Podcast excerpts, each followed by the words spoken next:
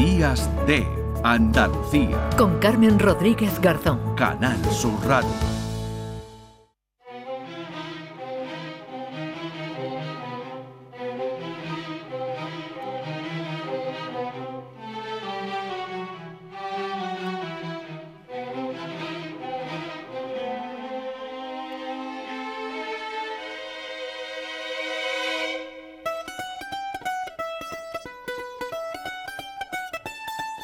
No tengo mucha plata, pero tengo cobre. Aquí se baila como bailan los pobres.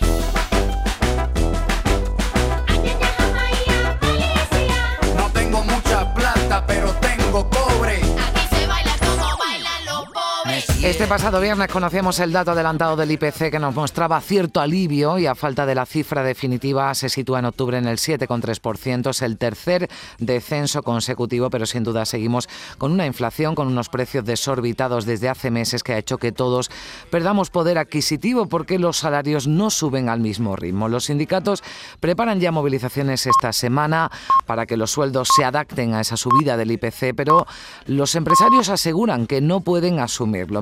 Tanto, el Gobierno ya anuncia, lo hacía la vicepresidenta segunda del Gobierno esta semana, Yolanda Díaz, una nueva subida del SMI, del salario mínimo interprofesional. Y a todo esto, la economía española se estanca al registrar un mínimo incremento del 0,2% en el tercer trimestre. De momento, se cumplen las previsiones de organismos que aventuraban un frenazo de la economía y que alertan de recesión para el año que viene. Pese a los datos, optimismo en el Ministerio de Asuntos Económicos que sigue creyendo muy probable que el crecimiento este año alcance el 4,4%, el previsto por el Gobierno. Todo ello sitúa a España eh, dentro de los países que siguen creciendo con mayor fuerza en este momento y con una inflación que está significativamente por debajo de la media tanto de la zona euro como del conjunto de la Unión Europea. España sigue creciendo, decía Nadia Calviño, la vicepresidenta económica del Gobierno, que ha destacado además la positiva evolución del mercado laboral con récord de empleados. Destacaba y eso considera debe ser motor de la economía española. Por estas cuestiones, preguntamos en este tiempo de contraste de opiniones en Días de Andalucía a empresarios y sindicatos. Saludamos en primer lugar a Lorenzo Amor, que es el presidente de, de ATA, vicepresidente de la COE. Señor Amor, ¿qué tal? Muy buenos días. ¿Qué tal? Muy buenos días. Bueno, ni ahora ni nunca dijo el presidente de la patronal sobre la revisión de las cláusulas salariales para adaptarlas a la, a la inflación. Pero ¿cómo eh, está afrontando esta situación? ¿Cómo están afrontando desde las empresas para que los empleados no pierdan poder adquisitivo y puedan afrontar el incremento del coste de la vida? Bueno, pues en estos momentos como se viene afrontando todos los años y en cada momento, mesa a mesa y negociando convenio a convenio y firmando convenio a convenio. En estos momentos hay que decir que, bueno, aunque no ha habido un acuerdo eh, nacional de negociación colectiva, pues sí se siguen firmando en estos momentos convenios eh, sector a sector, eh, o territorio a territorio. ¿no? Eh, cabe recordar que, por ejemplo, en esta semana eh, pues se ha firmado, pues por ejemplo, el, convenio de la farmacia o se ha firmado el convenio del metal de Cataluña, que afecta a 150.000 trabajadores. Hay más de 4.500 mesas de negociación colectiva abiertas y frente a aquellos que dicen que la negociación colectiva está atascada, pues bueno, nosotros decimos que en estos momentos venimos firmando convenios y llegando a acuerdos con, con los trabajadores en las mesas de negociación, que es donde tienen que llegar a acuerdos. Hay demasiado ruido. Mire, en este momento, 7 millones y medio de los 11 millones que están en el sector público, 7 millones y medio están acogidos a un convenio.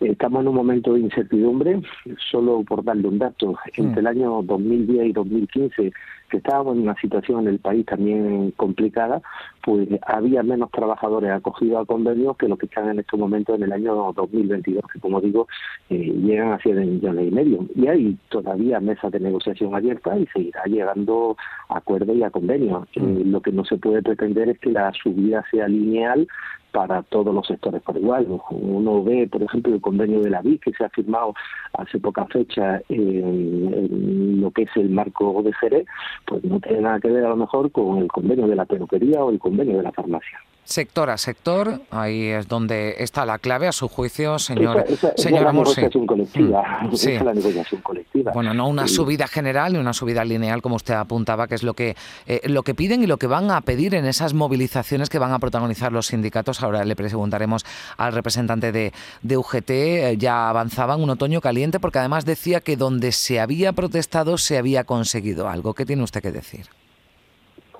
Bueno, nosotros respetamos las decisiones que puedan tomar los sindicatos. Vuelvo a decir, nosotros preferimos estar en la mesa negociando los convenios que en la calle protestando, pero eh, bueno, cada uno pues toma su determinación. Nosotros, nosotros somos muy respetuosos con las decisiones que que, que toman los sindicatos. Insisto, en estos momentos de los 11 millones de trabajadores que están en, en el sector privado y que están acogidos a, a convenio, pues eh, 7 millones y medio están ya con un convenio renovado este año. Mm. Eh, bueno, eh, hay diferentes cláusulas incluso que se establecen en esa negociación colectiva.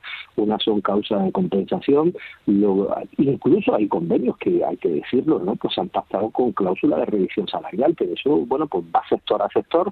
Lo que nosotros no podemos fijar, y lo dijo el presidente de la COE ni ahora ni nunca, es con carácter general unas cláusulas de revisión salarial. Ahora, insisto, uno de cada tres convenios prácticamente, eh, perdón, eh, prácticamente un tercio de los trabajadores que han firmado el convenio pues lleva algún tipo de cláusula de revisión. ¿Y considera, eh, señor Amor, que se dan las condiciones para subir el salario mínimo de nuevo en enero? ¿Qué, qué ha supuesto para las empresas las subidas de ese salario mínimo en estos años, desde 2019? Bueno, la subida del salario mínimo es algo que nosotros, bueno, nos convocan, nos consultan y desde luego nosotros no vamos a hablar del salario mínimo en el mes de octubre. Cuando hayamos analizado, y más en estos momentos de incertidumbre, cuando hayamos analizado la situación de la economía, del empleo, de, de- de- de cómo va el PIB, pues iremos viendo la inflación, iremos viendo, pero pienso que eh, plantearte, plantearse ahora mismo, o bueno, en agosto que empezaron a deshojar la margarita o a abrir el melón, plantearse eh, ahora la subida del salario mínimo, pues fíjese, no, no creo que sea ni, ni bueno porque genera para, para mm, gran parte del tejido empresarial genera incertidumbre, porque no todos los empresarios lo están pasando igual. Hay empresas que estamos viendo que están teniendo un crecimiento y sin embargo le puedo decir que la inmensa mayoría hoy abren sus persianas de sus negocios, de sus actividades y saben que ese día van a palmar, es decir, mm, van a gastar más de lo que van a vender. Por tanto, vamos vamos a ir viendo cómo, cómo evoluciona y a partir de ahí, bueno, pues cuando el gobierno nos consulte y nos diga qué es lo que piensa, pues eh, también nosotros diremos lo que pensamos, ¿no? Pues ahí queda su eh, opinión, su reflexión que hemos eh, querido escuchar hoy aquí en Días de Andalucía de Canal Sur Radio. Lorenzo Amor, presidente de ATA, vicepresidente de la COE. Muchísimas gracias. Un saludo. Muchas gracias, un saludo. Saludamos ya también a esta hora a Fernando Luján de Frías, secretario confederal de UGT. Señor Luján de Frías, ¿qué tal? Muy buenos días. Hola, muy buenos días. Bueno, usted entiendo que sí cree que hay margen de las empresas para subir salarios y adaptarlos al incremento del IPC.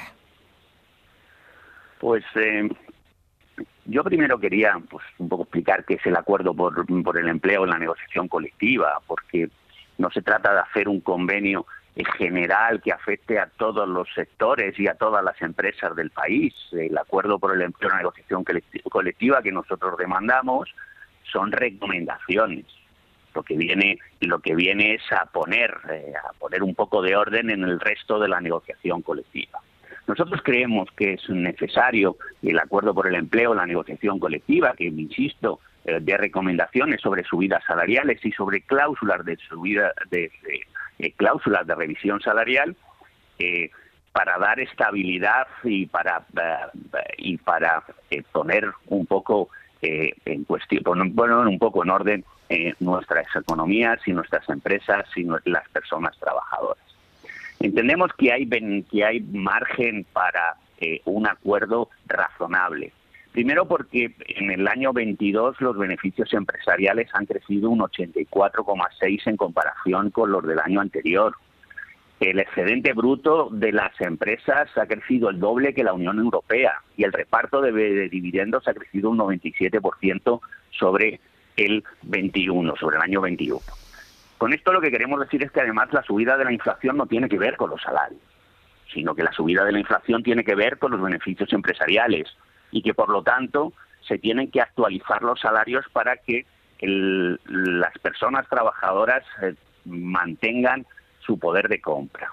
Hmm. Lo que, mm, lo que está ocurriendo, y nosotros entendemos que es eh, sustancialmente injusto, es que en aquellos sectores donde hay una fuerte, eh, una fuerte presencia sindical, se están actualizando los salarios y se están, y se están estableciendo cláusulas de revisión salarial. La propia, la propia eh, Confederación Empresarial del Metal acaba de, publicar un libro sobre la negociación colectiva del año 21, donde reconoce que en los sectores del metal se han producido incrementos de acorde con la subida de precios al consumo y que en casi todos los convenios colectivos del sector del metal hay cláusulas que garantizan el mantenimiento del poder adquisitivo. Hmm. En aquellos eh, sectores, en aquellas empresas donde no hay una presencia sindical, donde no existe posibilidad, por lo tanto, de movilización, no están protegidos y no se encuentran protegidos por un acuerdo por el empleo y la negociación colectiva. Por eso nosotros las estamos pidiendo, nos parece necesario. Primero porque hay margen y segundo porque los trabajadores no pueden ser los paganos de la crisis y no pueden ser los paganos de un desmesurado incremento de precios al consumo que en ningún caso, el propio Banco de España dice que el 85% es debido a los, a, los, a los beneficios empresariales han generado. Hmm. Usted defiende que hay margen, de hecho es lo que van a pedir en esas movilizaciones, ya en marcha auguraban y avisaban de un otoño eh, caliente y además lo recordábamos antes, eh, donde ha habido protestas, ustedes eh, bueno pues destacan que se han conseguido resultados. También me gustaría preguntarle, como hacía con el señor Amor, por el salario mínimo interprofesional ustedes evidentemente defienden que ese salario mínimo se siga subiendo. Ya ha habido ese anuncio por parte del gobierno para, para el mes de enero. ¿Hasta dónde consideran que debe, que debe subirse, que debe seguir incrementándose? Pues el, salario mínimo interprofesional debería de incrementarse en un 10%, como ha ocurrido en países de nuestro entorno, por ejemplo, en Holanda.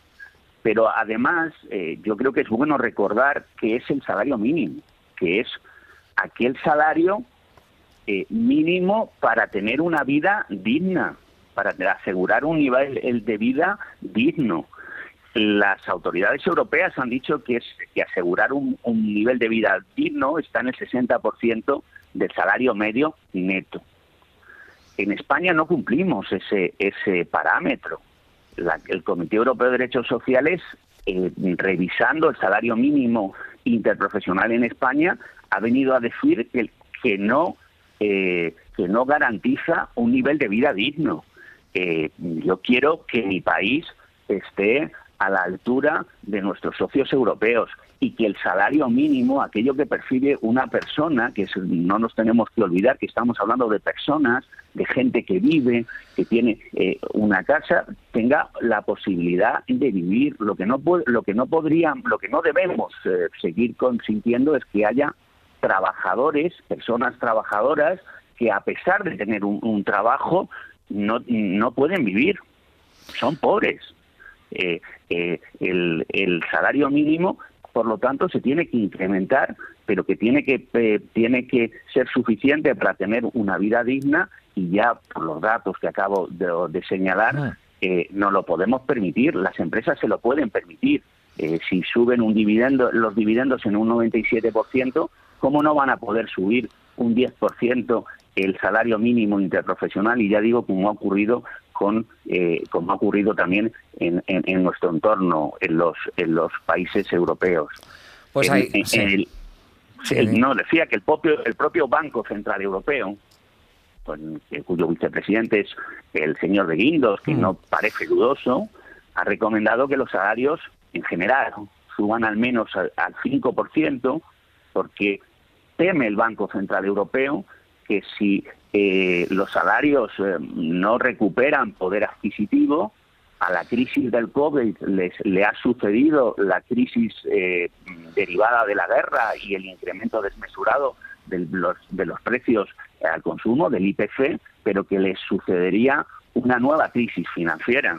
entendemos que la subida del salario mínimo y de todos los salarios con arreglo al coste de la vida es una cuestión de justicia social y de dignidad, pero también es una cuestión, una cuestión de inteligencia económica. Pues ahí queda también la reflexión desde UGT, su secretario confederal, Fernando Luján de Frías, al que agradezco también que nos haya acompañado en estos minutos de radio. Un saludo. Adiós. 9 y 44. En